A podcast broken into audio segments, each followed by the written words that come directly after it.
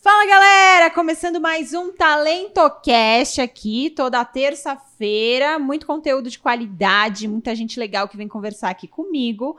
E antes de eu anunciar minha convidada de hoje, eu quero te convidar para se inscrever no canal. Você já se inscreveu no canal? Agora em dezembro a gente teve a felicidade de ter 100, mais de 100 inscritos já no canal. E eu gostaria muito que você fizesse parte desses 100 inscritos, desses 100 TalentoCasters aí que vão acompanhar e que continuam acompanhando os nossos conteúdos semanalmente. Então, se inscreve aqui embaixo no canal. Eu espero você se inscrever antes de começar o bate-papo de hoje.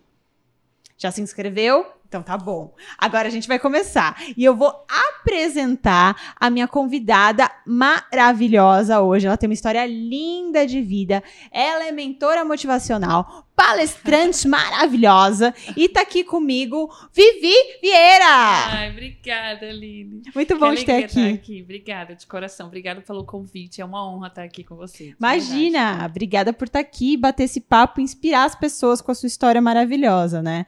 A Vivi que tem uma trajetória de vida muito linda. E, enfim, cara, ela vai contar aqui para vocês, então já prepara o lencinho. E pra gente começar falando, né, sobre talentos e como você foi se descobrindo ao longo da sua trajetória uhum. e tudo e tudo que aconteceu, eu queria voltar um pouquinho na, no, na sua história de vida.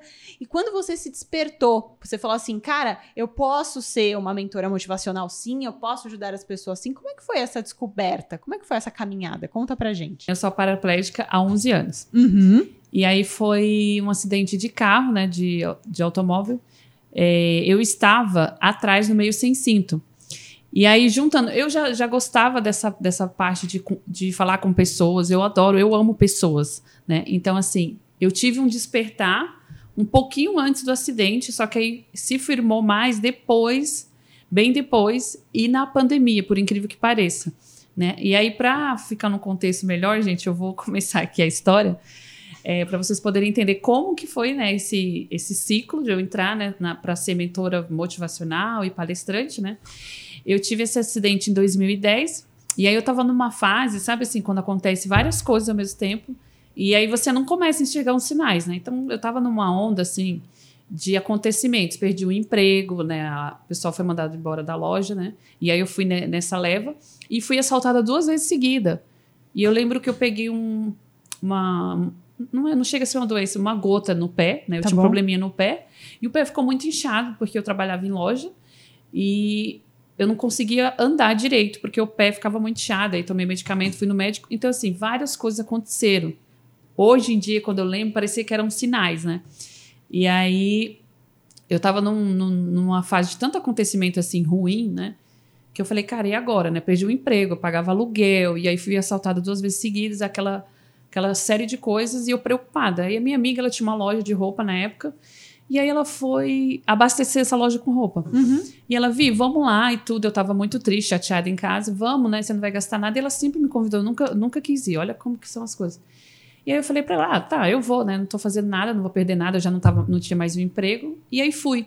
Aí não foi na viagem, foi assim que a gente chegou lá.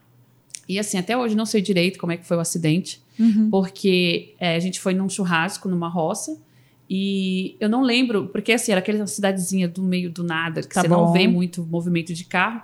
Então eu fui atrás. E aqui em São Paulo a gente não tem muito costume, né, de colocar o cinto atrás. Sim. Pelo menos eu nunca é tive. Verdade, a é gente verdade. não tem. Então, assim, lá eu olhei aquela cidadezinha de interior e falei, ah, não vou colocar imagina, o cinto. Imagina, não tem, você não via. Você viu o jegue passando, te juro. eu vi o jegue passando. Eu falei, cara, não vou colocar.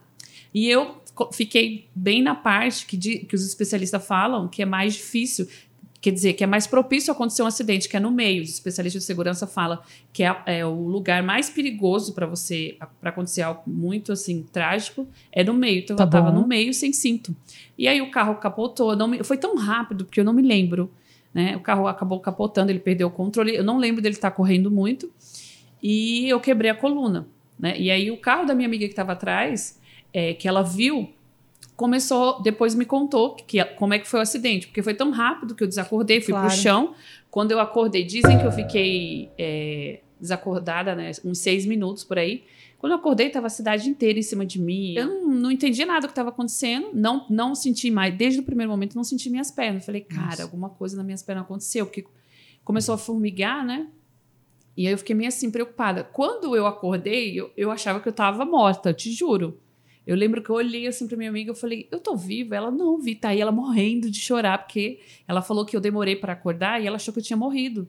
E eu lembro que eu olhei assim, eu falei, eu tô viva? Por que, que eu perguntei isso? Eu, eu sou muito.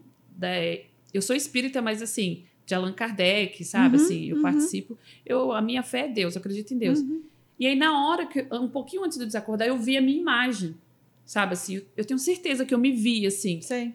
É como se eu tivesse reencarnado mesmo. Tipo, como que deu. Como voltou. se de- Voltei, sabe? Como se Deus tivesse falado: olha, eu vou te dar mais uma chance.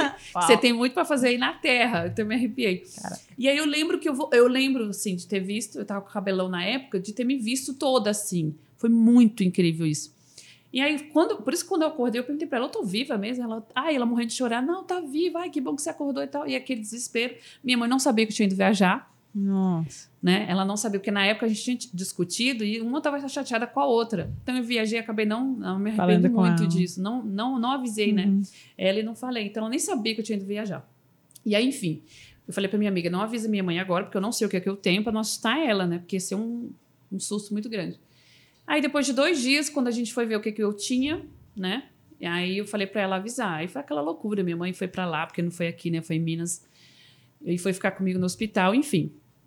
E na época que isso tinha acontecido, foi na época daquela novela, Viver a Vida, que a Aline Moraes fazia e tal. Ah, que ela. Menina, aham. foi um babado. Por quê? é muito louco isso da gente falar o que a gente pensa, dos pensamentos, né? O poder da palavra. Porque eu fui visitar minha mãe antes de viajar, É. na minha folga, então eu trabalhava à noite, então eu não acompanhava a novela. né? Eu sempre fui noveleira, Aham. hoje em dia não mais. Mas porque minha mãe, né, a criação dela, Aham. então eu era noveleira por causa dela. E aí a gente viu uma cena da Luciana e tal, muito emocionante, a mãe dela dando banho nela e tal, na cadeira de rodas. E eu lembro que o pessoal, né, foi uma comoção no Brasil, porque foi a primeira Sim, eu novela lembro que, que tratou o o protagonista ponto. era uma aham. cadeirante, tal, tal. Então eu via as pessoas comentando. Aí eu falava, e aí, como é que tá a novela e tal? E aí, enfim, numa dessa visita, eu perguntei pra minha mãe, mãe, é... aí a gente viu essa cena, né, emocionante. Aí eu olhei tomando café com a minha mãe, eu falei, nossa, olha o que, que eu falei. Nossa, mãe, se eu ficasse desse jeito, eu não ia aguentar, eu acho que eu ia morrer. A minha mãe, menina, vira essa boca pra lá, que não sei o quê. Eu juro, eu falei isso. Nossa. Uma semana depois aconteceu um acidente. Aí a minha mãe, não, não fala uma coisa dessa e tal. E eu falei, meu Deus, porque foi muito emocionante a Uhum. cena, sabe? Então aquilo ficou muito na minha cabeça. Uhum. E aí, enfim, uma semana depois aconteceu o acidente. Quando eu tava no hospital, que eu lembrei disso, Nossa. porque eu fiquei com aquela tala, né, com o negócio, o, No pescoço. no pescoço, cervical, tudo. E não podia mexer e não podia operar, porque não tinha médico na cidade, era cidade de Uhum. interior. Aí tiveram que me transferir para Santa Casa. Aí foi, olha, mais de 12 horas com aquela prancha de madeira, porque a coluna estava Nossa. quebrada. Então, assim, foi uma luta essa parte também. Aí, quando tivemos certeza do que eu tinha, eu pedi para avisar minha mãe. Aí, o momento que eu vi que tinha acontecido algo grave mesmo com as pernas foi quando os enfermeiros foram me dar banho, né? Na maca, né? Porque, assim, como o carro capotou, é, eu acabei vomitando, né? No, e aí, eu tava com o cabelo muito grande, aí coisou tudo no cabelo, Cabelo. tudo. Aí tiveram, a roupa, tudo, tiveram que me dar um banho. E aí, eu lembro da cena, porque eu vi a água do chuveiro caindo, e aí, não, quando caía a, água nas minhas pernas, Você não não sentia. sentia? Aí eu Nossa falei, Senhora. cara, aconteceu. Meu, é muito louco isso, sabe? Hoje em dia, assim, eu ainda me emociono, porque foi uma parte Sim. muito louca, assim. Sim. Porque os enfermeiros eram todos aqueles residentes novinhos, sabe? Sei, tipo. e eu morrendo de vergonha, que eu pelada lá, eu falei, ainda bem que, eles, que eu tô olhando pro teto, né? Porque eu tava assim. e aí eu comecei a reparar, aí eu falei, não, não tô ficando louca, porque eu tava vendo a água caindo, mas quando ela caía na minha perna, eu não sentia. Aí eu comecei a ficar desesperada. Aham. Aí comecei a chorar. Aham. Aí fui ficando com aquela emoção e tal. Eu falei, ah, por que, que eu não tô sentindo minhas pernas e tal?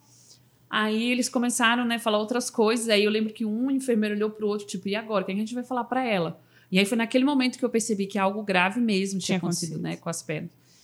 E foi muito, muito chocante, porque eu falei, meu, você não imagina tomar banho e você não sentir água na sua, né, na sua pele.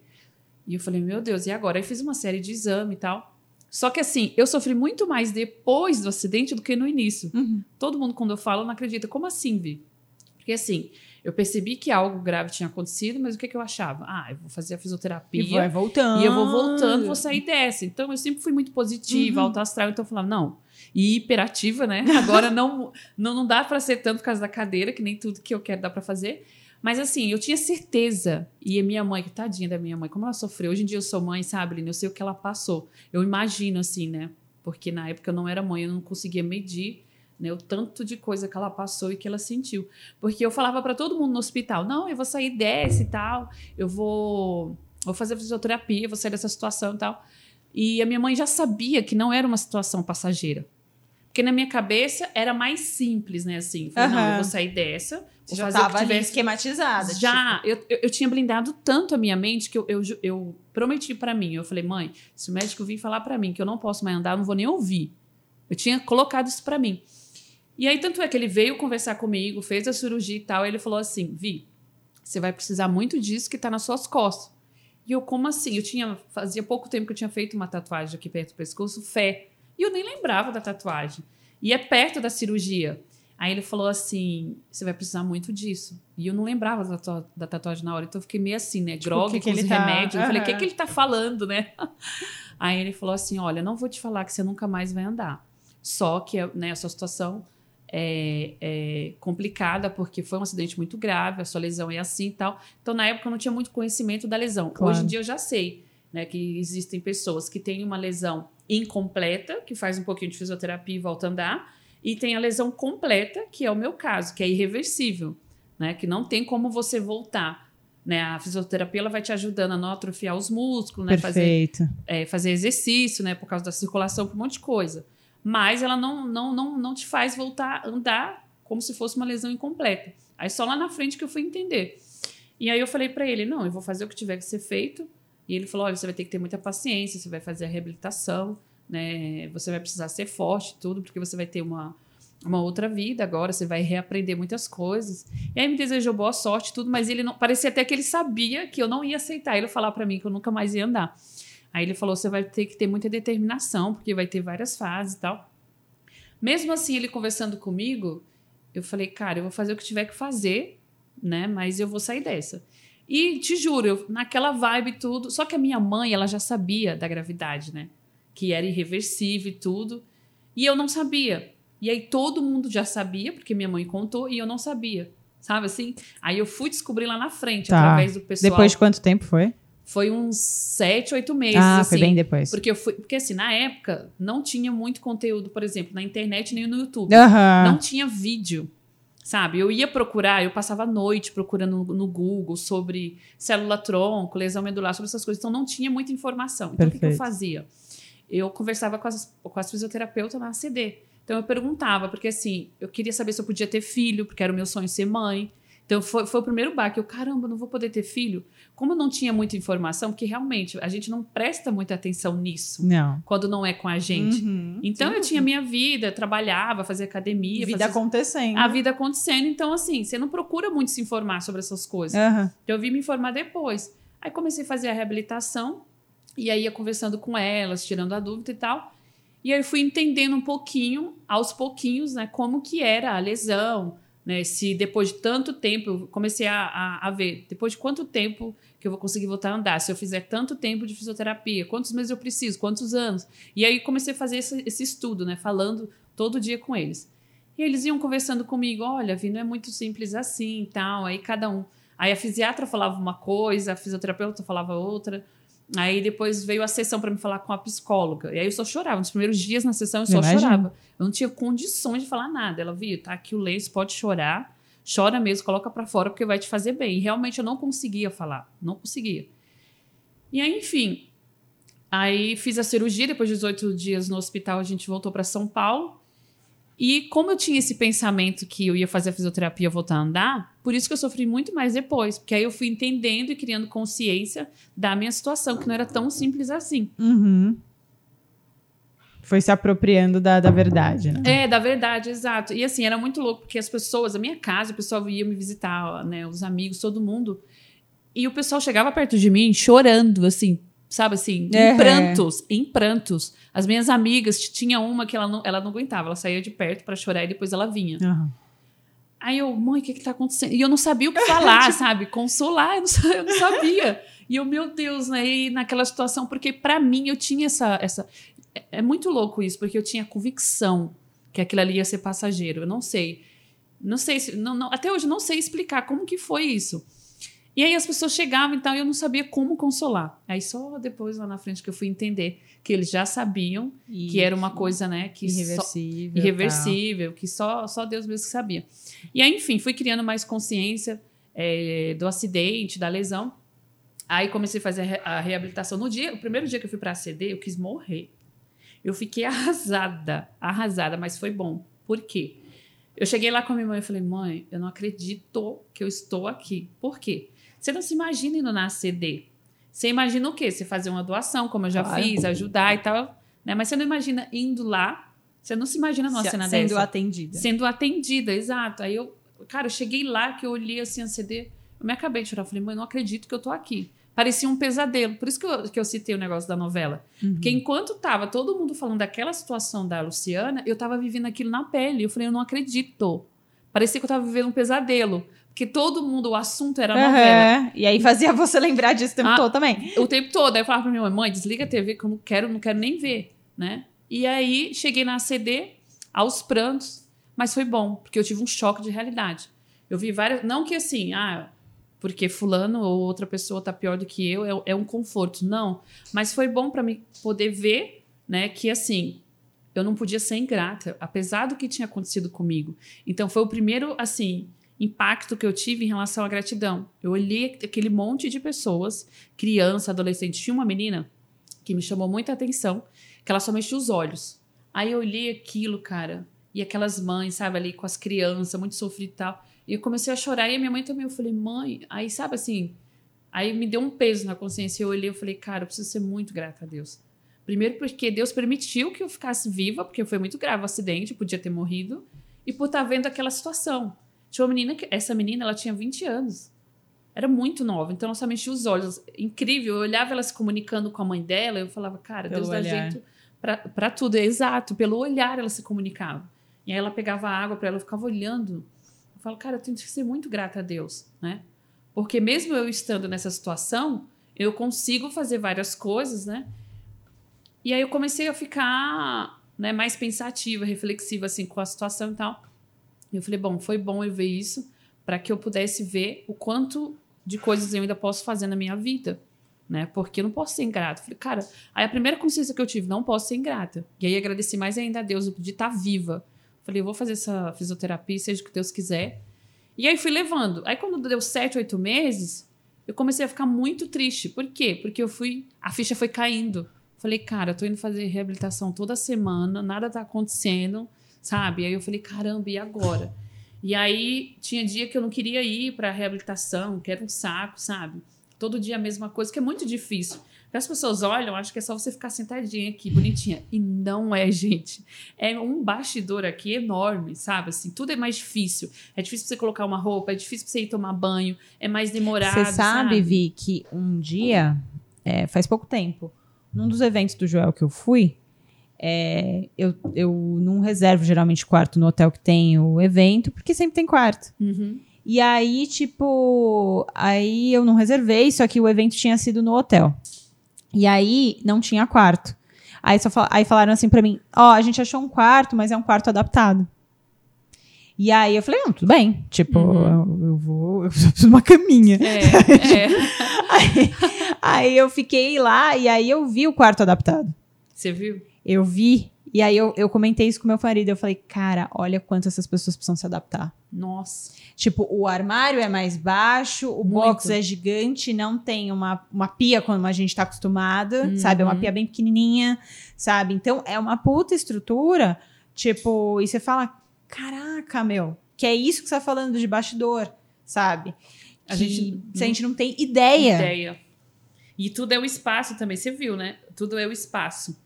Tudo é o espaço, porque, você precisa manobrar. Você tem que manobrar a cadeira, isso. Aí como é que você vai manobrar? Aí tem a porta, que é as minhas inimigas, as escadas e a porta. porque às vezes a porta não passa. Quando eu vou num lugar, eu tenho que estudar o lugar, ver se tem um banheiro adaptado. É uma luta, né? Não Que é só- um absurdo que é um isso. absurdo. Que é um absurdo. Na, na boa, tipo, na moral, isso é um absurdo. Porque onde a gente tem um discurso super ah, de equidade, de tipo, de todo mundo é igual e tudo mais, e é isso aí, você não pensar num banheiro adaptado é lamentável. Uhum. Sabe? Tipo de. Cara, e eu já vi, assim, já, já, já vi alguns comentários às vezes, e absurdos, do tipo, ah, o cara falando, pô, que saco, porque pra aprovarem minha obra, tipo, eu preciso pôr o banheiro, mas o banheiro precisa ser maior, porque precisa ser adaptado, eu vou gastar mais dinheiro. Tipo, oi? É um porque- absurdo, né? É tipo, é porque não é você, né, amigão? É. Tipo, é isso, esse é o pensamento. É, é Sabe? isso. Então é, é- é muito sério isso, cara. E é muito importante a mensagem que você tá passando aqui para que as pessoas te escutem e percebam e tomem, tomem consciência disso, sabe? Mais Tomem consciência. consciência disso. Outra coisa que eu tava conversando com você um dia, e eu não, não sei se eu cheguei a fazer com, com outra pessoa, mas, tipo, eu também fiquei super atenta a isso Uhum. e até corrigir o- outras pessoas que às vezes não, não se atentam, que você estava falando para mim assim, ai, Aline, é um saco às vezes. É, porque se eu tô acompanhada de alguém e eu vou para algum lugar, as pessoas falam com quem tá comigo, não comigo, perguntando É. de mim. Ah, tipo, Puta. ela, ela quer não sei o quê? Tipo, oi, eu tenho total condição de responder sobre a minha pessoa. Cara, pensa como eu fico puta com isso. Você não tem noção. Pode falar? Pode, pode falar palavrão aqui, tem problema. Pode falar. Eu fico puta da vida com isso, cara. Já chegou Com da razão. gente ir em restaurante, eu e meu marido, e o garçom, o que é que ela vai querer? Eu, moço, eu, Eu você tá vendo a minha boca? Porque eu falo, né? Tô te contando uma novidade, mas eu falo.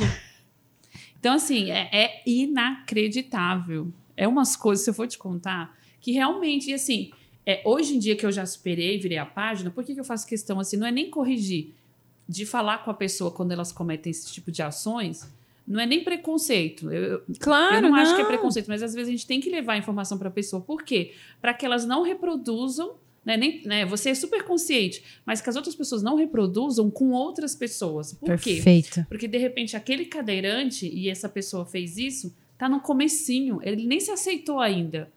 E aí o que que essa pessoa vai fazer?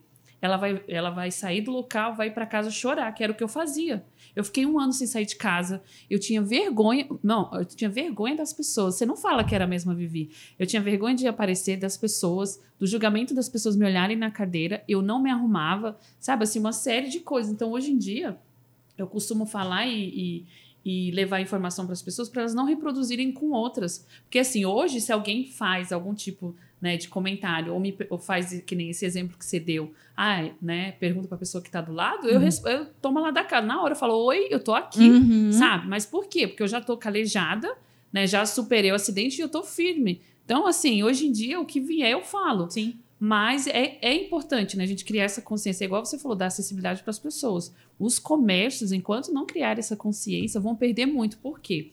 No Brasil, eu não, eu não sei se é. Eu preciso até me informar direitinho. Não sei se é 40, o, o da- os dados. Uhum. Não sei se é 47 mil ou 47 milhões de deficientes que tem. Nossa. Cara, é muitas pessoas. E esse público consome. Lógico, Sabe? Esse- muito é, normal. são- É, consome normal, são clientes, sabe? Uma das minhas bandeiras que eu levanto é em relação a isso. Porque, por exemplo, agora que eu já superei tudo, né? Que eu vou para os lugares sozinha, dirijo, às vezes eu tô numa loja, tem pessoas que fingem que não me veem e não me atendem. Isso acontece muito. Então, o que, que eu faço? Eu pego o que eu quero, eu vejo que fingiram que não me viram. É muito engraçado. Porque, é, é muito engraçado que as pessoas acham. que- Falam, cara, a, pessoa acha que, né? Tipo, eu tô, sou eu tô te vendo que você não tá me vendo. É, acha que eu sou invisível, né? Mas finge, metem o louco mesmo que não me vê. Então eu pego o meu produto, vou lá no caixa e às vezes a gerente pergunta: ai, quem que te atendeu? Eu, ninguém. Ninguém. Ah, aquela moça tava ali, só que ela fingiu que não me viu. Então, você coloca a venda para qualquer pessoa ou não coloca para ninguém, porque a pessoa não me viu. Por que, que ela não me atendeu sendo que eu sou uma pessoa? Né? Só porque eu tô na cadeira? E não é nem vitimismo nem nada, sabe Não. assim? É o que a Neuza fala, é você normalizar o normal. Porque eu sou uma pessoa, eu consumo, eu sou cliente, sabe? Eu sou uma, eu sou uma mulher, eu sou vaidosa, eu compro as coisas. Então, assim, é, é uma série de coisas envolvida, né? Que enquanto a sociedade não tratar a gente, normalizar o normal e não tratar como cliente, como pessoa, principalmente, né? Porque é, o cadeirante, a pessoa vem antes da cadeira. É lógico. É uma pessoa que tá aqui, sabe? É uma das minhas lutas. Porque esse fato de você ir no restaurante e perguntar e, o- e o garçom perguntar pro meu marido o que, que eu quero, sabe? Assim, é uma coisa que eu fico louca. E aí, enfim, voltando um pouquinho na história, Uhum. e aí, com sete, oito meses, eu já, tá- né, já fazia reabilitação. Aí teve um dia que foi o dia assim que mais assim, eu falei, cara, não tô aguentando, né? Foi o dia que eu pensei em desistir mesmo. Falei, cara, vou desistir da fisioterapia, vou ficar em casa, não vou ficar me expondo, não, não quero aparecer porque eu tinha vergonha, né? não tinha a mentalidade que eu tinha hoje. Incrível, né? Como a gente, graças a Deus Muda, a vida né? é tão maravilhosa que a gente vai mudando, a gente aprende, né? E aí eu não queria ir nesse dia. Aí eu tava muito, muito chateada, muito revoltada, porque quanto mais a ficha caía que eu não ia voltar a andar, que não era tão simples a lesão.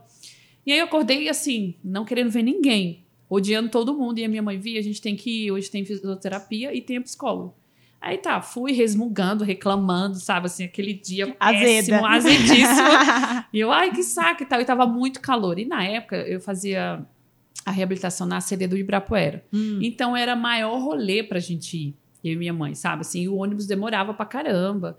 E assim, quando quando chegava o adaptado, às vezes a- o elevadorzinho de, de subir não funcionava. Ai, era, um, Deus. olha, uma luta.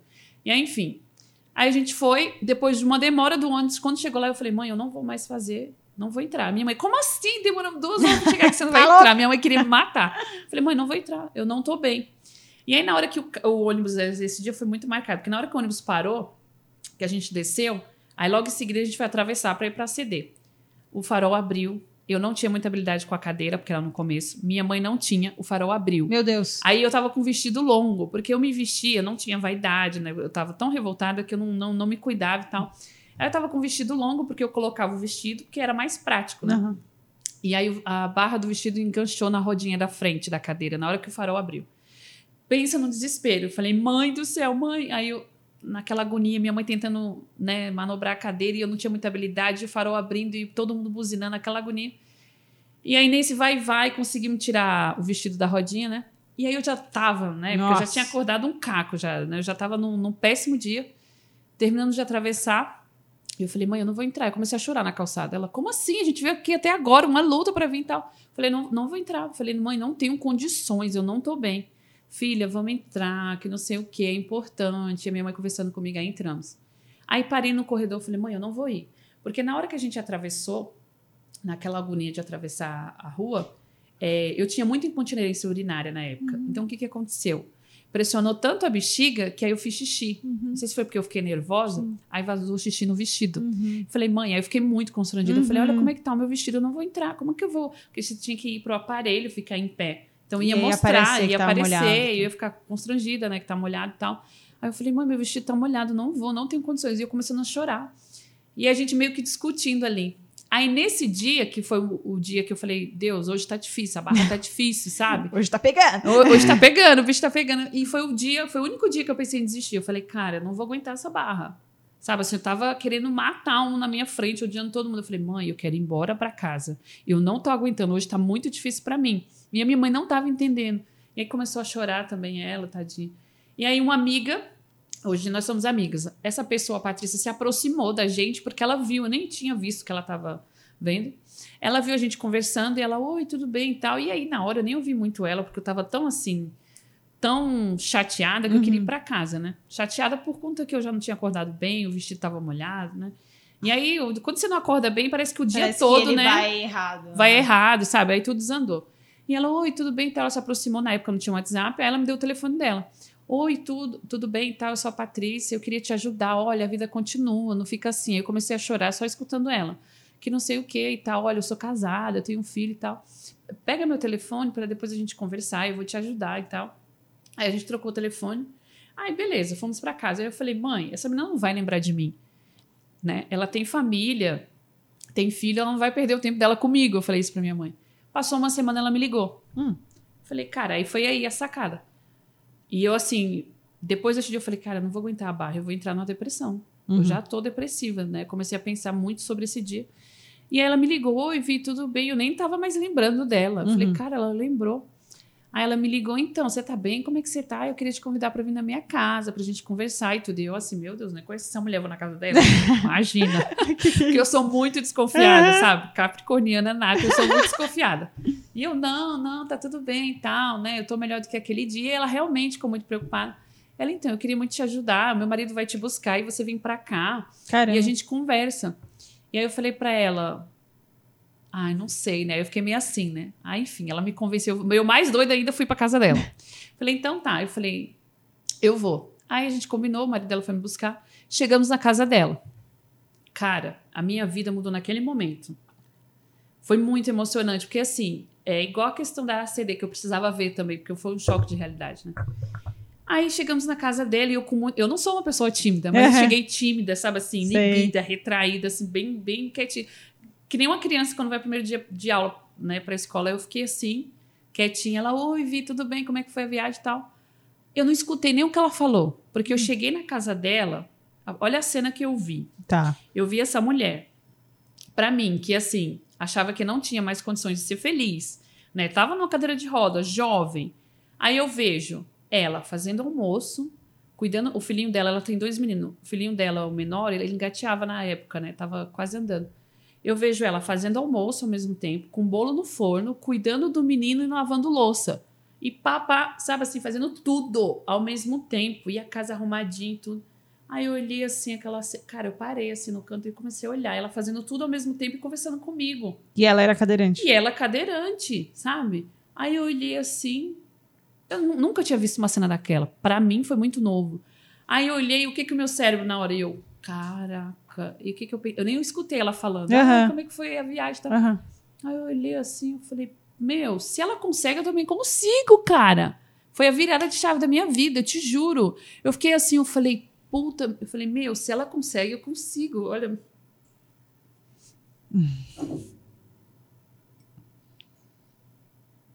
Ai, desculpa. Imagina a sua Então- história. Ela mudou a minha vida, sabe? A gente é amiga até hoje, né? Então, assim, eu precisava ver essa cena. Foi Deus, assim, que tocou ela e falou: vai lá e mostra pra ela. E aí eu olhei ela fazendo tudo aquilo, eu falei, cara, se ela consegue, eu também consigo. Uhum. Então foi o dia. Ai, eu sou muito chorona. Ah, eu também. Eu a chorar aqui. Então esse dia foi muito significativo pra mim, porque foi o dia que eu vi, cara, é possível, é possível ser feliz ainda, construir uma família, sabe? Nem tudo tá perdido, né? Então assim, foi muito importante ver essa cena pra mim. Porque foi tão impactante, ela não precisou falar nada. Ela me chamou pra conversar com ela, né, que ela ia me ajudar, porque né, eu, iria superar o acidente, e ela queria conversar muito sobre isso, né, Aham, sobre o meu estado emocional, porque ela viu que eu não estava bem emocionalmente. Mas foi muito louco, porque ela- com a cena, ela nem chegou a falar nada. Ela, ela já transformou a minha vida só Ela de ver aquela cena. ali. Ela me salvou aí, porque assim, aí vi toda essa cena. Então o que aconteceu? A gente fez amizade, aí ela conversou bastante comigo e tal, e eu comecei a ver tudo que ela fazia lá, tudo que era possível fazer. E aí fui criando mais consciência. Eu falei, peraí, porque assim, eu sofria muito, porque você depender, sabe? É muito Uhum, difícil uhum. você depender dos outros. E é muito mais difícil a aceitação quando você anda normal e você sofre um acidente. Sim. Por quê? Porque, por exemplo, Você o Marquinhos, tinha né? o deixou Mar- de ter. É. o Marcos Rossi, ele nasceu, Nasceu assim. assim. Então ele não, né, ele, não ele não sente falta do que ele não teve. Já pra mim foi mais difícil a adaptação. Por quê? Porque eu andava e de repente fiquei assim, Uhum. né? O Marquinhos foi não que seja mais fácil também Uhum. pra ele é super difícil, mas ele não sente falta do que ele não teve. Uhum. Já pra mim foi muito mais difícil, sabe assim, foi mais Sim. doloroso a aceitação. E aí a gente começou, né? Começamos uma linda amizade, a gente tem uma amizade até hoje. Aí o meu, a minha programação era o quê? Todo final de semana eu ia pra casa dela sozinha, aí comecei a andar de ônibus sozinha, ia pra casa dela sozinha, pegava trem.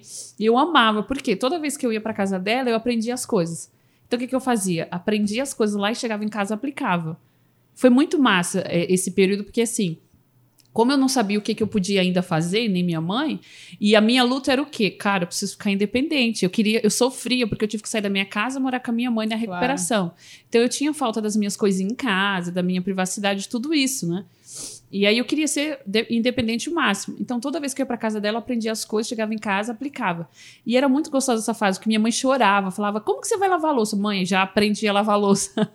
e aí ela ficava lá: "Meu Deus", aí era uma conquista, sabe? Ela, minhas irmãs, a minha tia, nossa, ela tá aprendendo e tal. E eu chegava, mãe, já aprendi passar pano, ó, já aprendi isso, já aprendi aquilo, sabe? Assim. Então foi muito legal é, essas fases é, da, da minha evolução, sabe? E também tem tudo a ver, Line, com decisão. Que a partir do momento que eu reconheci o fato, eu falei, tá, já entendi o meu acidente, reconheci que eu não posso mais mudá-lo, que a minha, a, minha, a minha lesão é grave, né? É irreversível. Aí eu comecei a me questionar: o que é que eu posso fazer da minha vida daqui pra frente? O que está no meu controle daqui para frente? Falei, tá, já entendi, né, que, que a minha situação é essa, é um fato e eu não posso mudar. Uhum. Mas eu posso, né, escrever as próximas páginas. Sim. Então eu falei, cara, o que, que eu decidi? Né, viver e ser feliz. Eu falei, eu vou viver e ser feliz da maneira que eu puder. Então foi a minha decisão, sabe? E quando eu decidi também tudo que eu aprendia lá chegar em casa aplicar, eu falei, eu preciso virar a página do acidente. Porque uma que eu nunca fui de me, vitima, de me vitimizar, sabe? Uhum. Assim, eu não sou essa pessoa de ficar, ai, de, de mimimi, Sim, né? sim, ai, sim. vou ficar chorando pelo leite derramado. Não. Eu falei, cara, eu vou viver. Vou viver da, da maneira que eu posso, diante das condições que eu tenho, e ser feliz. E aí eu sei que depois de. Assim, claro que a ajuda da minha mãe, da minha família, das minhas irmãs, né? do meu pai, do meu padrasto, foi fundamental. Minhas primas, todo mundo me deram todo o suporte que eu precisava, o apoio. A minha mãe, assim, a força maior vem da minha mãe, sabe? Porque a minha mãe, ela não dava tempo de eu ficar depressiva. Ela falava, não, olha, você vai aguentar, isso Já vai passar, voltava. sabe? Assim, é, ela já me trazia pra realidade. Não, isso vai passar, e não sei o quê. Minha mãe, mesmo sofrendo, ela não me dava tempo de ficar triste, sabe? Assim, de me entregar mesmo, sabe? A, a minha mãe foi a minha maior fortaleza. Mas o papel da, da Patrícia foi essencial em relação ao meu estado. Por quê? Porque ela que me mostrou que eu poderia fazer várias coisas na cadeira. Porque como ela também é cadeirante, ela sentia na pele o que eu estava sentindo. Era a sua dor. E era a minha dor, exato. Aí eu cheguei pra ela num dia e falei assim, Paty, por que que você tá fazendo tudo isso por mim, né? Aí foi muito emocionante essa parte também, porque ela falou assim, Vi, eu tô fazendo pra você, por você, o que eu gostaria que alguém fizesse por mim na época. E eu não tive. Então, se um dia você puder fazer pra alguém isso, né? Faça. Eu falei, cara. Aí foi uma, uma das sacadas também, sabe? Porque eu falei. Aí eu, de novo. eu falei, cara, se um dia eu puder ajudar alguém, já vai ser muito significativo, sabe? Porque, de fato, ela mudou a minha vida. Eu precisava ver, né? Que a vida continuava. E eu gosto muito de uma frase que o pessoal fala, o Joel fala muito também, que quando você vê, não tem mais como desver. Né? Top. E aí, tipo, você viu que dava. Você Sim. viu que era possível. Você viu que, que não era o fim. Você viu, tipo, todas as. O mar de possibilidades que era possível. Né? E aí não tinha mais como você não, não desver aquilo. Desver isso. Você falou, cara, tipo, você viu a, a luzinha na escuridão ali, não tem mais, sabe? Você já tinha enxergado, né? E eu acho que é, é, tudo, tudo isso que você trouxe da sua história e tal, quando desde o primeiro momento, né, que você falou, putz, eu me vi e é tipo como se Deus tivesse me empurrado de volta, né? Então é realmente foi foi uma construção de uma nova vida. Nossa, Né? eu renasci. Eu sou outra pessoa, Aline, hoje. Ó, eu costumo me definir hoje, né, com 34 anos. Eu era uma pessoa, gente, extremamente egoísta. Eu não, eu não enxergava isso. Hoje eu já sei. Eu extremamente egoísta. Por quê? Qual que eram as minhas prioridades? Hoje em dia eu sou outra pessoa. Porque a cadeira, ela te ensina muito. Ela me ensinou muito. Às vezes eu tô assim nela, eu fico pensando, cara, onde é que eu tava quando eu andava? Que eu não percebia tal coisa. A cadeira, ela me ensina muito no sentido de va- valorizar as coisas simples, que é o simples fato de você pisar no chão e você sentir o chão gelado, de você sentir a areia no teu pé, de você dançar. Uma das coisas que eu mais sinto falta hoje é dançar, que eu amava dançar. É pôr o pé na areia, sabe? Então ela ensina, ensina muito em relação a isso e também ao comportamento das pessoas. É, tinha pessoas, que é o, Joel, o que o Joel fala de ambiente, que andavam junto comigo que eu não percebia, sabe? Assim, em relação à inveja, de querer puxar seu tapete, em relação de amizade, quando você vê que é só você que é amiga, sabe? Que eu não percebia. Então, a cadeira, ela me deu essa visão de observar mais as pessoas em relação a, a, aos comportamentos delas e, assim, me ensinou também em relação a valores e de amigos. Porque, assim, eu- eu, sempre fui uma pessoa de ter muitas amizades, né? Eu conheço muita gente. Então, assim, você conta na mão quantos que ficaram na hora que eu mais precisei. Eu tinha amigo de, de, de lado a lado, que eu ajudava com o trabalho ou com outras coisas. Claro que a gente faz as coisas, a gente não faz pensando nada em troca, a gente faz claro. porque a gente quer o bem, a gente gosta de ajudar. Mas que não me deram um telefonema. Até hoje. Sabe assim, mas, mas assim, Pra mim tá tudo bem, né? É a, é a visão de cada um, sabe? Assim, vai da consciência de cada um. Mas ela, ela, ela, ela me libertou de algumas coisas, sabe? E aí eu comecei a dar mais valor para as coisas simples. Essa questão de você dar valor quando você tá andando, de colocar o pé no chão ou ir na, na praia, sabe? Assim. Então eu falei, cara, onde é que eu tava quando eu andava que eu não dava valor para essas coisas? E não percebia é, certa malícia das pessoas à minha volta, sabe? Interesse, alguma coisa nesse sentido. Hoje em dia, não, eu já consigo perceber. E para algumas pessoas, quando eu falo em relação à amizade, é, como eu tô na cadeira, então assim, eu fiquei me questionando no começo, hoje não. Mas no começo eu me questionei, eu falei, cara, para essa pessoa o meu valor é só enquanto eu andava? O que que mudou? Se eu continuo sendo a mesma Viviane, se tem um coração batendo aqui, se tem uma vida, o que que mudou para essa pessoa? Sabe assim, pessoas que eu ajudei de tantas formas que não foram capazes de falar: e aí, Vi, você tá bem? Como que você tá? Você tá precisando de alguma coisa? Uhum. Sabe assim, amiga de anos, mas enfim. E aí ela ensina muito em relação a isso, né? Então, quando eu falo que eu me considerava uma pessoa egoísta, o que, que eu fazia? Eu dava mais prioridade para sair com os amigos, com as amigas, do que para um evento da família, uma confraternização ali em família. Por quê? Eu sempre ia, sabe assim, eram as prioridades que eu dava. Hoje em dia, não. Eu me arrependo muito disso, mas eu acho que assim, tudo a gente tem que tirar aprendizado, Exato. sabe? Sim. Então eu tirei muito aprendizado. Hoje em dia eu sou outra pessoa. Hoje em dia, se tiver, claro, se for um, um trabalho que eu tenho que fazer muito importante, né? Uhum. Eu vou priorizar, né? E colocar na balança o que, que, o que, que é mais importante, né? Porque família é muito importante. E foi nessa hora, porque todo mundo tem problema com família, né? Todo mundo tem suas questões, suas diferenças, é, né? É família. É família, família. Mas na hora que o bicho pega, gente, é, é a família fica. que tá ali com a é gente é quem fica, né? Então, assim, se não fosse a minha família, cara, eu, eu não estaria aqui hoje. A estrutura e a força que eles me deram. Então, foi muito importante, sabe? Assim, ver que, olha, realmente a gente está com você, sabe? Essa força. Não, é, é, isso, é, isso é muito top que você falou. E eu acho que, né, eu, eu sou católica, né? Acredito muito em, em, em Deus também. Uhum. E eu acredito que são através das no, dos nossos desafios que a gente enxerga realmente o nosso valor sabe? Sim. É, porque eu também tive, eu tive um problema muito sério de ansiedade durante um tempo na minha vida. Eu ainda uhum. tenho, porque a ansiedade ela não, não passa nunca, não entendeu? Você, vive com ela, você aprende a andar de mão dada com ela. É, eu e, também sou ansiosa, assim, não muito, mas eu, eu, eu tento me controlar. É, então, eu tive que realmente fazer tratamento e tal, né? Porque não, teve um determinado momento da minha carreira que eu realmente fui, foquei só na carreira e aí eu me perdi ali no meio e tal. E aí, é, mas como isso me ensinou? Como isso me ensinou a ser alguém melhor? Como isso me fez parar, tipo, olhar e falar assim, cara, não, não, não, não é por aí. Não é por aí. Tipo, não é só isso, sabe? É isso também. Mas tem outras coisas, né? Porque às vezes a gente entra num. Eu sempre falo isso até para os meus mentorados. Do tipo, às vezes a gente entra numa parada, porque a vida coloca a gente, parece que é numa esteira, sabe? E que, ah, porque você tem que. Aí você vai pro colégio, aí você vai pra faculdade, aí você, enfim, tem que arranjar um emprego, aí você tem que ter família, aí você cresce, aí você tem que ser bem sucedido, aí você tem que ganhar dinheiro, e aí você uhum. tem a internet hoje que te coloca isso como se fosse fácil. Né? Que é tipo, ah, os caras rasgando dinheiro na internet, com carrão e tal, não sei o quê. E aí você entra numa esteira onde você não enxerga mais você. Você enxerga os outros, você enxerga lá na frente, mas você não enxerga o agora, sabe? É, o Jordão, ele me falou uma vez uma coisa legal, assim. Várias coisas ele me falou muito legais, mas uma. Ele é top. é, e, e uma, uma coisa que ele me falou, ele falou, cara, você e todo mundo que, que produz conteúdo quando, quando, você, quando eu converso com vocês, vocês estão muito preocupados do que vocês querem ser daqui a 40 anos, daqui a 10 anos, daqui a 5 anos. O que você quer ser agora? O que você quer ser daqui a uma semana? Qual é esse passo?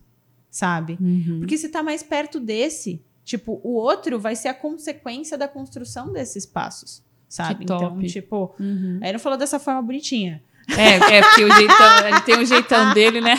Então, é muito eu, único o jeito dele. Eu coloquei dele. assim de uma forma poética. Sim, sim. Mas, mas a, a, a história é essa, sabe? Uhum. Então, tipo. Tipo, é... um dia de cada vez, né? Exato. Que top. Porque aí que você faz a sua própria construção, sabe? Porque se. É lógico que você tem que estar tá com olhar e com é, ambição né, de chegar aonde você quer. Isso não tá errado. Mas uhum. às vezes a gente fica cego por essa ambição lá na frente e a gente não olha para o que está aqui perto. Exato. Sabe? E constrói para depois ter a visão lá do longo prazo. Né? Do percurso, né? As pessoas é, esquecem de olhar o percurso, né? Exatamente. Que legal. E é, e é o que eu sempre falo pra galera. Eu falo assim, cara, se, se, você. Às vezes as pessoas ficam lutando e comemorando por uma grande conquista. Sei lá, tipo, da minha empresa faturar tanto, de eu ter não sei tal coisa, de não sei o uhum. quê. Mas essa conquista, e se você parar pra pensar em qualquer coisa que a gente conquistou na nossa vida, o momento de felicidade da conquista, é muito rápido. Tipo, ah, putz, sei lá, eu lembro quando eu me formei na faculdade, que foi, tipo, super, super difícil pra mim. Cara, que legal, me formei, fiquei sabendo da notícia que tinha concluído, passei na última matéria. Ah, que animal. Acabou. Passei. Mas e tudo que aconteceu antes? Então, se você não curte isso, Sim. é muito rápido o momento do- da grande vitória. Sabe? Tipo, ela vai ficar pra sempre guardada ali pra você.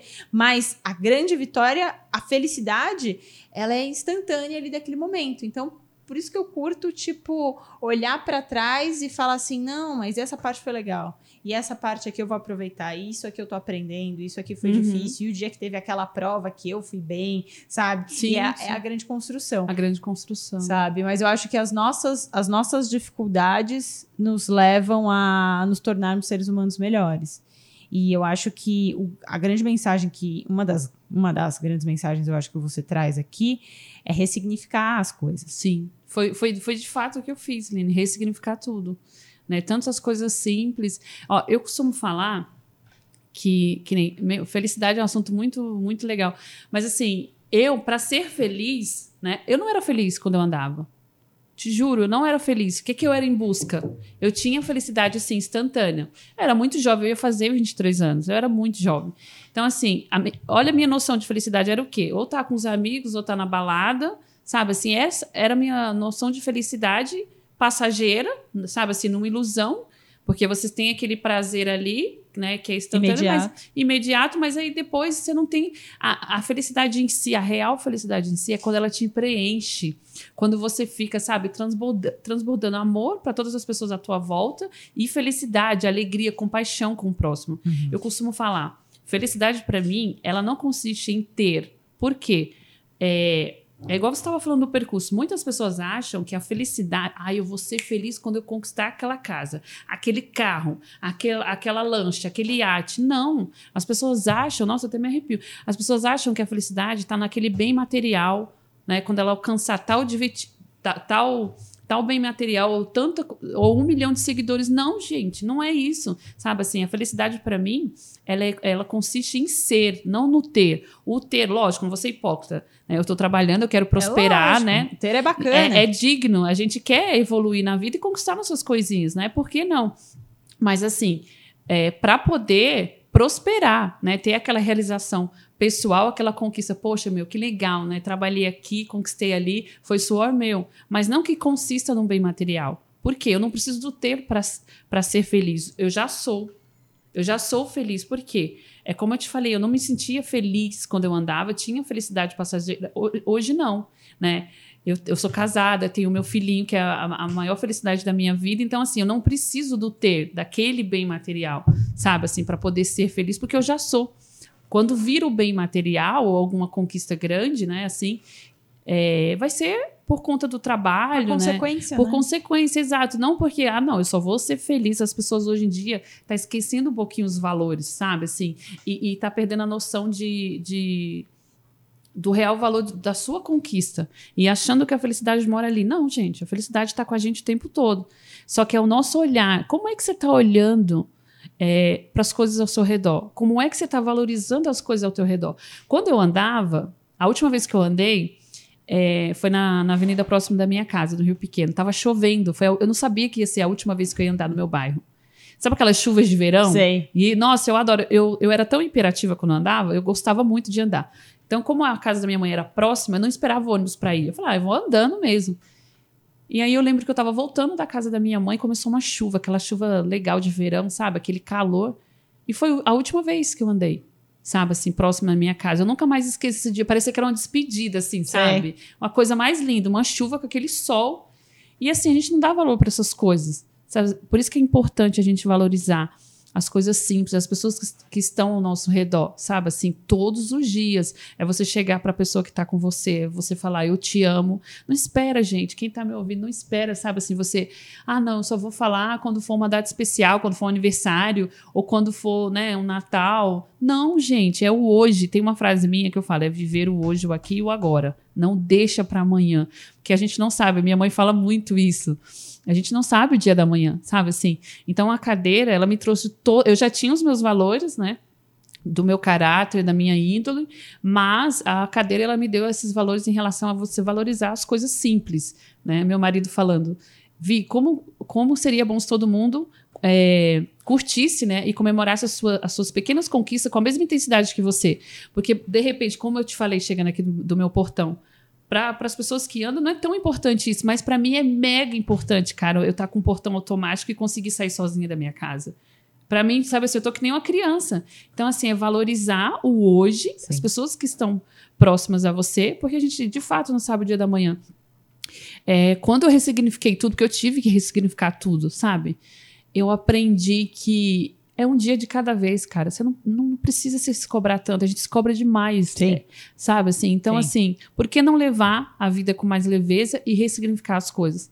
Quando eu te falo, eu te falei da parte de não me aceitar, porque aí eu já tinha conhecido a minha amiga e tudo, e eu me vestia, não tinha vaidade. Eu fiquei um ano sem usar brinco, sem usar batom. Eu não tinha vaidade mesmo. Por quê? É, a nossa mente, se a gente não tiver cuidado, ela bloqueia a gente. Bloqueia. Porque uhum. é muito mais do que uma questão física. Uhum. Não era a questão física minha que estava me bloqueando. Era a minha cabeça, porque eu ficava preocupada com o julgamento dos outros. Né? E aí o papel importante que a minha psicóloga teve. Nas primeiras sessões eu só chorava. Aí teve um dia que ela chegou para mim e falou: Vi, me descreve como que era você quando andava. Um pouquinho antes do acidente eu era gerente, né? E sempre fui muito vaidosa e tal. Ela falou: Como que você era? Eu, como assim? Não, como que você se vestia? Como que você trabalhava e tal? Aí eu comecei a falar: Não, eu me vestia assim e tal. Ela tá. E o que que mudou da Viviane de antes para agora? E eu, como assim, né? Aí na hora até achei uma pergunta dela muito idiota. Né? Falei, como assim? Mudou tudo, né? Eu tô numa cadeira de rodas, né? Uhum. E aí ela falou assim: Vi, é, existe vida aí na cadeira. Você está viva. O que, que mudou? Por que se fechar para o mundo? Você está muito mais preocupada com a opinião, o julgamento das pessoas, do que com você. Aí ela falou: Vi, as pessoas vão te olhar na rua por vários motivos. Porque você é nova, porque você é bonita. Não é só porque você está numa cadeira. Da mesma maneira que olham uma pessoa muito baixa, ou uma pessoa muito alta, ou uma pessoa muito, muito gordinha. Não é porque de fato você está na cadeira. Então Sim. você está se martirizando muito mais, você está se julgando. Então isso fez assim, ó, uh, na minha cabeça, abriu minha cabeça. Falei, caraca, ela tem razão. Eu fiquei quieto, ouvi, fui para casa, refleti. Aí na sessão seguinte, e antes dela me falar isso, o que, é que ela fazia? Ela colocava um espelho de, de ponta a ponta, de propósito na sala dela. Eu odiava aquele espelho. Por quê? Eu tinha vergonha de aparecer e vergonha que as pessoas me vissem na cadeira. Então ela fazia aquilo de propósito para poder se ver exato. E aí eu falava para ela, né? Por que, ela não tirava o espelho, então eu odiava. Quando ela teve essa conversa comigo, na semana seguinte eu já fui de batom, de brinco, aí ela olhou, ela, nossa, você tá de batom, viu? Não acredito. E aí eu fui para casa pensando, falei, cara, ela tem razão. Né? Já que eu entendi, reconheci né, que eu não posso mudar o fato do meu acidente, por que, que eu vou ficar me fechando, me preocupando com, né, com o que sim, as pessoas vão sim. achar, o que, que as pessoas estão pensando? Porque as pessoas, na, na maioria das vezes, elas não estão nem aí. Exatamente. Né? Elas estão, tipo... A gente que acha, né? Foda-se, né? A gente que acha. Gente que aí acha. eu comecei a perceber isso. Eu falei, cara, não vou mais me fechar. Vou começar a sair. Aí comecei a sair, levando as coisas. E aí eu, eu falo pro meu marido, você chegou na melhor fase. Você pegou o bolo pronto já. Por quê? Quando ele chegou na minha vida, já tinha, já estava quatro anos na cadeira. Então, eu já tinha passado por todos esses processos é. da aceitação, feita reabilitação, sabe, assim, de, de enxergar que era possível fazer um monte de coisa. Então, eu já tinha superado o acidente quando ele chegou na minha vida. E foi muito de Deus. Porque eu falava assim para minha vizinha, né, uma senhora que é evangélica, ai, dona Deus, será que um dia eu vou né, encontrar alguma pessoa e tal? Ele, ela vi, faz o seguinte: você já pediu para Deus, mas você já pediu mesmo para Deus? Eu não, não pedi não. Então, pede para Deus. Aí era na época do Natal, acho que era de 2014 para 2015. E aí ela falou: pede para Deus, que ele, ele sempre escuta a gente. Eu falei: ah, tá bom, né? Eu não pedi pedindo assim, né, né, claramente, mas vou pedir. Aí fiz uma oração e pedi para Deus colocar uma pessoa no meu caminho, mas que gostasse de mim da mesma maneira que eu fosse em relação à minha personalidade e com a minha limitação, né? E aí, com poucos dias, apareceu meu marido. Aí a gente se apaixonou, sabe, assim, através de uma amiga nossa em comum. A primeira vez que a gente se viu, assim, foi o cupido, foi muito de Deus. E aí a gente namorou sete meses. Com sete meses a gente casou. Quando a gente fez um ano de casamento, a gente já tinha planejado o Miguel. Foi, foi muito rápido o babado. Foi rápido mesmo. foi rápido. E aí eu lembro que eu tava grávida do Miguel. E com sete meses, é, eu tava com sete meses de gravidez, eu tirei a carta. Eu fiz o exame grávida do Miguel. Passei de manhã e à noite fui comemorar no show do Raça Negra. Olha que delícia. Maravilhosa! e aí foi a grande conquista da minha vida. O Miguel hoje tá com cinco anos. E eu falei, cara, um dia quando o Miguel tiver mais entendimento, eu vou contar a história toda para ele, né? De tudo que eu passei e que o dia que eu fiz o exame, ele tava comigo, né? E, gente, para quem tá me ouvindo, sabe, Line, eu quero muito passar essa mensagem em relação à decisão né? Porque a partir do momento que você decide encarar os fatos e virar. Ah, foi, foi quando a minha vida andou. Eu encarei os fatos, falei, tá, o que, que eu posso. O que, que eu tenho controle daqui para frente? O que, que eu posso fazer? E aí as coisas fluíram, sabe? E hoje em dia, é o que eu te falo, a minha felicidade, eu sou muito feliz, cara. Muito. Não, eu sou feliz, sou realizada, sabe? Assim, é, para mim, é, a superação do meu acidente, ela não só me ajudou a ressignificar tudo na minha vida, mas ter o entendimento de como eu poderia melhorar como pessoa, sabe? Assim, melhor para mim. Falei, porque a partir do momento que você é melhor para você, você consegue ser melhor para os é, outros, é, sabe? Assim, aí flui. Aí as coisas fluem, né? E aí, baseado nessa história toda, gente, que eu vim é, che chegando até aqui é, em relação a ser mentora motivacional, palestrante, para poder levar essa mensagem, sabe? Sim. É que tudo é possível, que as pessoas podem conseguir né, o que elas quiserem, se elas tiverem decisão e buscar os sonhos delas, né? Assim, batalhar, fazer planejamento. Então, assim, baseada nisso tudo, eu falei, cara, eu preciso ajudar as pessoas. Agora eu me. Depois que eu ressignifiquei tudo, eu falei, agora eu tô erguida, eu agora quero ajudar eu as pessoas, sabe? Assim, então, se eu puder transformar a vida de uma pessoa, para mim, cara, já valeu a pena. Né? Porque eu tive todo esse suporte. Essa minha amiga, é, dela me ensinar só na cena, que olha, Vi, a vida continua, sabe? Para mim, eu poder fazer isso para alguém, cara, vai ser. Foi minha missão, sabe? Assim, eu tirei isso como missão. E aí veio a pandemia, já tinha superado o acidente, já tinha casa, já tá tudo bonitinho. E aí foi o baque, né? Eu falei, cara, e agora, né? Na pandemia, né? Todo mundo, né? O mundo inteiro ficou né, nesse medo, né? Uhum. A gente ficou apavorado. Eu falei, cara, o que, que eu vou fazer agora? Aí na época eu fazia faculdade de direito. E foi um baque muito grande para mim, porque o mínimo que uma pessoa faz ter que parar, para mim foi, sabe assim, foi dose. Eu falei, cara, o que, é que eu vou fazer agora? Aí eu tava muito chateada, chorando no sofá, e o, Marquinhos, o Marcos Rosa estava fazendo uma live. Aí meu marido via, assiste a live do Marquinhos. Aí comecei a assistir, ele estava lançando um curso dele, falei, cara, vou fazer o curso dele. Comecei a fazer o curso dele aí, o Supere. Aí dentro do curso dele tinha uma uma aula sobre auto, autoconhecimento. E é muito legal o autoconhecimento. Eu não sabia que eu precisava fazer até eu fazer. Uhum, autoconhecimento. Gente, é faça um curso de autoconhecimento que é muito importante. A gente não sabe que precisa até, até fazer. Eu falei, cara, aí eu comecei a, sabe, me conhecer melhor e tudo. E aí aflorou mais ainda essa parte de pessoas, porque eu sempre gostei de empreendedorismo né? Meu pai sempre, meu pai é pedreiro, sempre foi empreendedor, a vida toda trabalhou para ele. Então assim, aflorou mais ainda. Aí eu comecei a refletir, falei, cara, eu não quero mais ser advogada. Né? É, eu, eu adoro o direito, gosto uhum. muito da área penal. Eu queria estudar para ser delegada. Olha uhum. que louco, né? E onde eu vim parar? Nada a ver uma coisa com a outra. E aí eu falei, cara, eu não me imagino o resto da vida num escritório, nada contra, mas assim, sabe, trancada naquela, claro, naquela claro. monotonia, sabe? Eu sou muito. Eu falei, não, cara, não me imagino. E aí, enfim, Aí eu comecei a refletir sobre essas coisas, me reergui, fiz o curso do Marquinhos, eu falei, vou montar uma mentoria para me ajudar as pessoas, com a minha bagagem. E aí a minha mentoria é, é baseada em ajudar as pessoas a superar os seus desafios e as suas vulnerabilidades, que é o basicamente a sua história. A minha história, basicamente, porque se eu superei, se eu conseguir, qualquer pessoa consegue, sabe assim? É esse olhar que eu quero trazer para as pessoas, Irado. de poder levar essa mensagem. Muito bom, Vivi. Muito bom. Linda, linda história muito inspiradora. Agora nós vamos para o nosso bate-bola jogo rápido. Vamos, então é vamos. é assim, tipo ping-pong. vamos. Tum. Uma pessoa que você se inspira. Caraca, que difícil. Uma só. Que vem à mente, tem que ser a primeira que veio. Pá. Uma pessoa que eu me inspiro. Olha, eu vou te falar que é o Marcos Ross. Ele é incrível, eu. Porque ele, ele principalmente quando ele me tirou desse buraco da, né, da, na, na pandemia. pandemia. ele é um tapa na minha cara. Porque, cara, ele não tem. Porque mesmo assim eu reclamo às vezes, sabe? É lógico. É, né, né, a gente é falha, a gente é humano. é ser humano, né? Então, às vezes eu me pego reclamando de algumas coisas, então eu lembro dele. E aí eu fiquei muito assim, envolvida quando eu li o livro dele. Falei, cara, ele é um tapa na minha cara. A história do Marquinhos. Eu falei, cara, eu não posso reclamar. Porque ele não tem, né? Ele não tem, os, não tem nem as pernas, não tem os braços e o cara faz um milhão de coisas. Agora, imagina se ele, né, tivesse no meu lugar, o tanto de coisas que ele ia fa iria fazer. Então, eu, fico, eu, me pego às vezes reclamando e falo, cara, não posso reclamar. Eu lembro do meu Mar do Marquinhos. Aí eu fico com isso na minha cabeça, falo, não, cara, o Marquinhos, né, se ele tivesse a condição que eu tenho, iria fazer e acontecer. Então, eu preciso dar um jeito.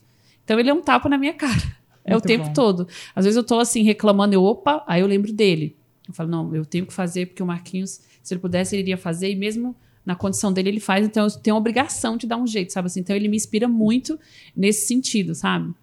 Muito bom. Algo que te faz acordar todos os dias e continuar mesmo em dias ruins. É minha missão. Minha missão, meu, você transformar a vida das pessoas é, irado, é top, né? é muito irado. Eu sei. É muito irado, assim, sabe? Tem uma aluna minha que ela é uma senhora já, e assim, outro dia ela me, me deu um feedback em relação de como eu transformei a vida dela, que eu não tinha noção. A gente não tem noção, a gente trabalha com isso, a gente sabe que a gente ajuda as pessoas. Mas quando a pessoa vem falar, olha, minha vida estava assim, assim, assada, eu tô fazendo isso e isso, sabe assim, ela estava super tem. depressiva, uhum. teve um, um, saiu de um casamento super abusivo, sabe? Tá se reerguendo agora, elevou a autoestima, tá fazendo exercício, porque ela tinha problema com, com saúde. Eu falei, olha, você precisa fazer exercício. E aí ela me deu um feedback, cara, eu chorei. Eu falei, nossa, olha o tanto de coisa que eu transformei nessa nessa pessoa e eu não tinha noção, só quando ela falou. Então é muito mágico isso. O dinheiro é consequência, mas isso aí é o que alimenta. É o que alimenta. Alimenta muito. Concordo. Um mantra, uma frase. Ai, cara, é uma só. Deixa eu ver. Nada pode parar os seus sonhos, nada, nada. Uma das coisas que eu aprendi na cadeira, nada pode parar os seus sonhos. Muito bom.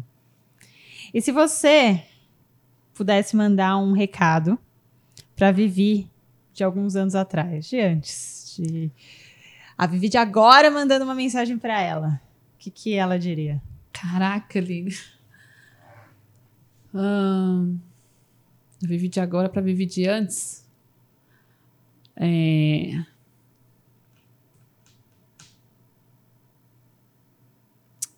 Eu acho que eu mandaria, eu falaria assim, que para mim poder ter prestado mais atenção nas coisas, sabe? Assim, é uma coisa que eu às vezes me pego pensando assim, para que eu tivesse mais paciência com a vida, com as pessoas, sabe? Assim, é... e eu falaria para ela que ela teria que ser forte, ó, você vai precisar ser forte, sabe? Porque assim, a gente não sabe o quanto é a gente, a força que a gente tem até a hora que a gente precisa ser forte mesmo né? Porque uma coisa é você fazer um pepino aqui, resolver um, um pepino aqui, um problema aqui. Outra coisa é você encarar isso aqui. Então, essa seria a mensagem. Essa seria a mensagem. E uma frase que te remete a talentos, pontos fortes. Uma coisa que te vem à mente. Cara, eu acho que assim, como a gente estava falando de essência também, né? É, um dos talentos que eu descobri quando eu, eu depois que eu ressignifiquei o meu acidente, falei, cara, eu tenho esse poder de, de influenciar as pessoas, de motivar as pessoas e mostrar para elas, né, uhum. que elas, elas têm tudo para ser feliz, mas elas estão focando, né, em outras coisas. E aí eu percebi esse, esse poder que eu tenho, né? E era muito legal. Na faculdade, eu lembro que chegou uma pessoa, um rapaz, uma vez, e ele falou: Vi, eu pego três condições para chegar aqui. Ele morava longe pra caramba. E ele falou, cara, e, ele, e eu nunca conversei com ele. Ele falou: eu chego mega cansado aqui, mas quando eu te vejo aqui, já passa o meu cansaço. Eu te vejo todo dia aqui e você é a primeira a chegar. Então, assim, isso para mim, falei, caraca, aí eu comecei a perceber, sabe? Falei, nossa, uhum. que poder que eu tenho de motivar as pessoas, às vezes, sem precisar falar nada. Sim. Né? Só, só de aparecer. Então, assim, é, trazendo isso para o trabalho que eu faço hoje, eu acho que, além da nossa essência, é você viver de si e não para os outros. É a coragem de você ser. É tipo aquele livro da Brené Brown, a coragem uhum. de você ser imperfeito. Uhum. Sabe assim? É você viver de si e não para os outros. Ter a liberdade de ser quem você é. Sabe assim? É, a gente se preocupa muito. Eu, gente, eu perdi tanto tempo da minha vida preocupada com o que os outros iriam achar, sabe? Assim, foi uma perda de tempo que eu falei, uhum. cara, eu preciso viver. Uhum. Eu não tenho que ficar preocupado com o que os outros vão achar, Sim. se isso é legal ou não, sabe? Eu preciso desabrochar para a vida, né? E eu sou apaixonada pela vida, sabe, amiga? Eu falei, cara, depois que eu virei a página do acidente, sabe assim, nada me abala, porque foi uma, um turbilhão de acontecimentos. Então, assim, a gente tem que ser forte, A gente não sabe o dia da manhã. Né? E a gente só vai saber o quanto a gente precisa ser forte até a hora que a gente precisar. É, Porque uma coisa é você é, né, resolver um pepininho aqui, agora outra coisa é isso aqui, que isso aqui eu tenho que, sabe assim, é um leão por dia, é um leão por dia, sabe assim. Então eu acho que é, é a mensagem maior que eu queria passar para as pessoas era isso, em relação ao foco, né? Onde é que você está focando a sua energia? É no problema ou na solução? Né? Porque a partir do momento que você muda a sua energia, não, peraí, isso aqui eu não posso mudar, mas isso aqui eu posso mudar. Uhum. Sabe? É você fazer uma análise. Onde é, que eu, onde é que eu posso mudar? Onde é que, onde é que eu posso né, fazer a diferença? Onde é que está o meu controle? Né? O, meu, o meu acidente eu não, não tenho mais como controlar e voltar atrás. Né? Então, eu precisava né, me reerguer e viver. Eu falei, cara, agora eu vou viver e ser feliz. E o que vier é lucro, porque. Tem, né? tem uma frase que eu acho que é do Buda, que é assim: se um problema tem solução, então tá tudo bem. E se um problema não tem solução, então tá tudo bem. É tipo isso. É, sabe? sabe? E viver um dia de cada vez, né? Não se cobrar tanto, né? E valorizar, cara. A gente tem que valorizar tudo à nossa volta. Muito, muito, muito. A gente não sabe o dia da manhã. Concordo. Anteninha sempre ligada. Muito bem, estamos chegando ao fim, mas antes, eu sempre dou de presente para os meus convidados um livro. Porque Ai, eu sou uma grande entusiasta da leitura, adoro ler, né? E eu sempre procuro dar um livro que foi importante para mim, um livro que eu acho que tem a ver com convidado e tal. Uhum. Não sei se você já tem esse. Mas é o livro novo do Joel, Ai, que, que, é Ultra Corajoso para você. Obrigada, amiga. Ele fala legal. sobre talentos. Uhum. É o livro novo dele. E que top. Espero que você aproveite. Esse livro é muito legal mesmo. Assim, eu, eu li ele em três dias. Então, Nossa, assim, imagino. Tipo, devorei o livro. A leitura, quando é boa, vai que vai. Vai né? que vai, não é? então, divirta-se aí na leitura. Obrigada de e, coração. Imagina, foi um prazer te ter aqui. E antes da gente finalizar, a galera que quiser te encontrar, onde eles te encontram? O meu Instagram é vivi, vivianevieira.real. Uh, e tem o meu canal no YouTube também, que é Viviane Vieira só. Boa, boa Vivi. Então é isso, galera. E se você quiser descobrir o seu talento, saber mais sobre o seu talento, saber mais sobre autoconhecimento, me segue lá no Instagram, Aline Deltri. A gente está com as vagas do curso, do curso abertas sobre talentos, tem mentoria individual, tem tudo que você precisar para pontos fortes. Fale comigo, estou lá à disposição de vocês e continuem acompanhando aqui esse canal do YouTube, esse podcast, fazendo a gente crescer cada vez mais para pessoas e histórias incríveis igual a da Vivi estarem sempre aqui com a gente, certo? Até semana que vem. Grande beijo.